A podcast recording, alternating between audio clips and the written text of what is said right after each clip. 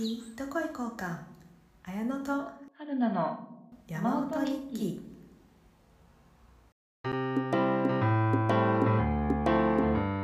登山と旅行とラジオが好きな普通の会社員2人が始めたポッドキャスト番組です。都内のオフィスから離れた休日の山旅や山情報をお話ししつつたまに現地の音をお届けします。せーの明けましておめでとうございます。おめでとうございます。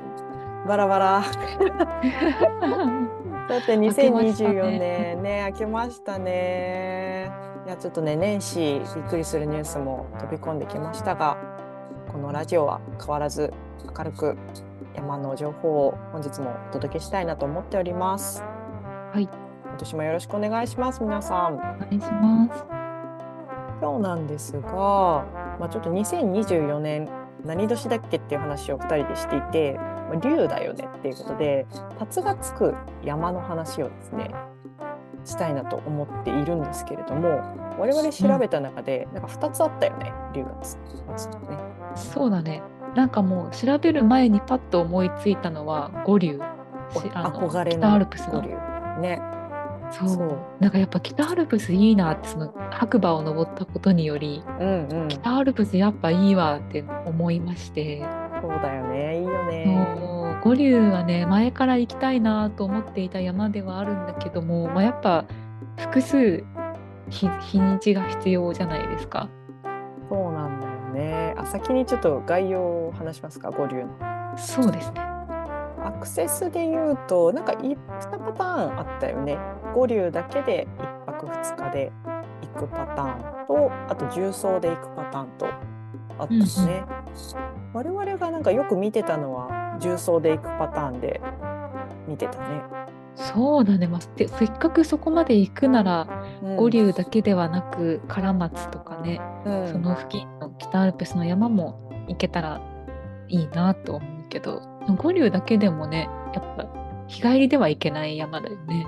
そうだね。ゴンドラで一応アクセスをしていける山にはなってるんだけど、まあやっぱ関東に住んでる人だとそこから行くっていう時点で結構時間もかかるから、ね、泊まりの時間が必ず必要になってくるかまあ1泊、まあ、2泊あった方が楽しめるかなって感じだよね。そうだね。はいその五竜憧れの五竜今年は行けたらいいなと2人で思っております。行きたいなと思っております。はい、でもう一つが龍ヶ岳なんですけど私去年ね行ったところでハンナは行ったことないのかな龍ヶ岳は、うん、ないね。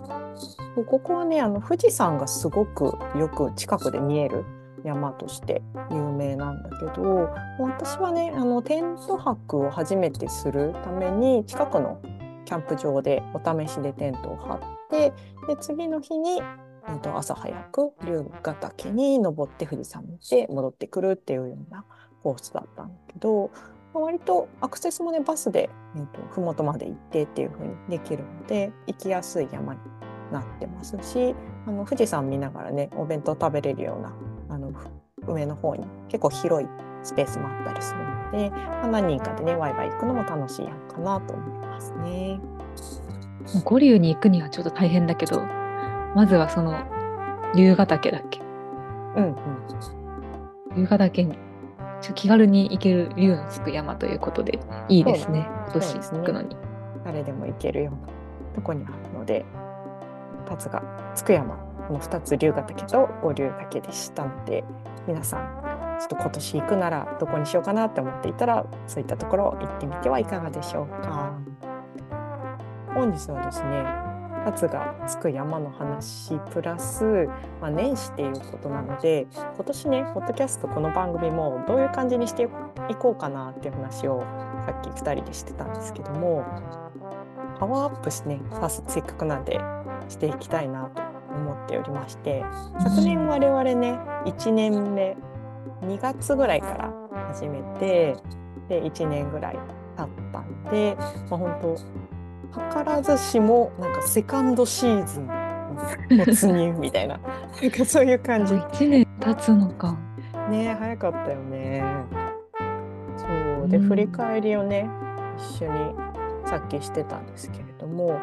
主にコンテンツとしてはこう山に行ったフィールドレポートが中心の話をしていたんですけども、まあ、せっかくなんでなんかこう2人がもっと興味あることとか、まあ、みんなの役に立ちそうなことを違う形でもプラスで話していけたらなんか楽しそうだなっていうふうに話をさっきしておりまして。なのでまあ今までと同じようにそのフィールドレポート的な話はもちろんしていくんですけれどもプラスなんかまあ私がやりたいなと思ったのはなんか月間マウンテンニュースみたいな感じ。来月行くならどこの山がいいかなだとか、まあ、山小屋ここがかそろそろスタートするらしいとか、まあ、冬であればもう閉じちゃって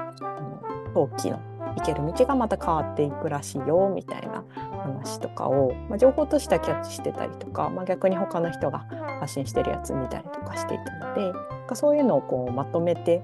えー、置くことで、まあ、来月どこ行こうかなみたいなことを考える時になんか役立てられたら、まあ、私自身も欲しい情報だし、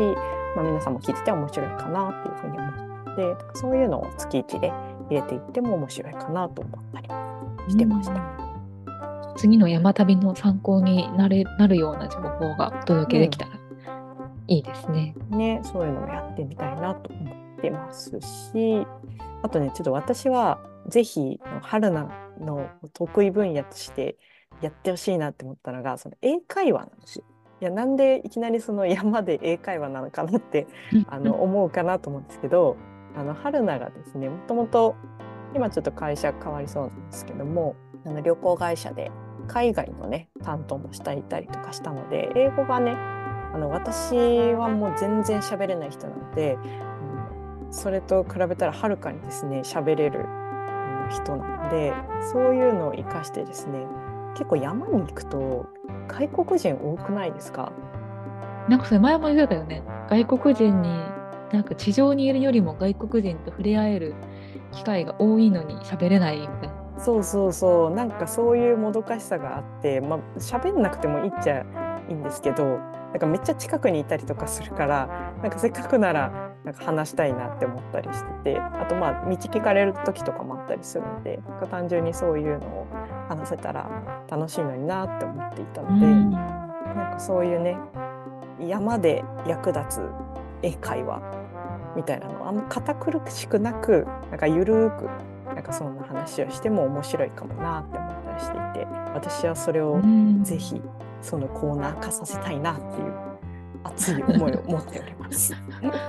私は別にね英語の先生ではないし全然そんなネイティブみたいな感じでは全くないんですけれども私もちょっと勉強しながら、うん、こんな感じで言ったらいいんじゃないのかねみたいなふわっとした感じで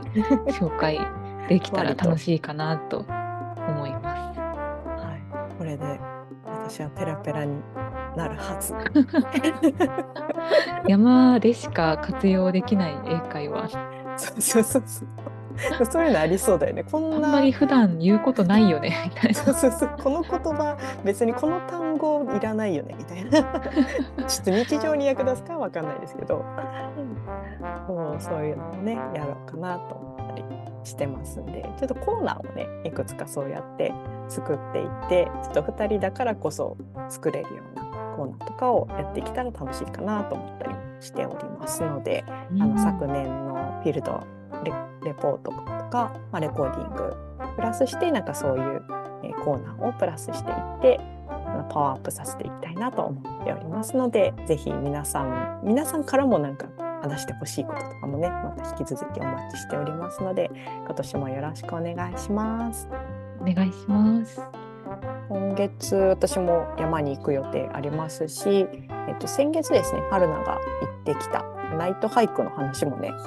今月のどっかのタイミングで聞きたいなと思っておりますので、えっと、その話も楽しみにしていてください。はい、では今日はこれで終わりたいと思います。また次のお山で会いましょう。さようなら。さようなら。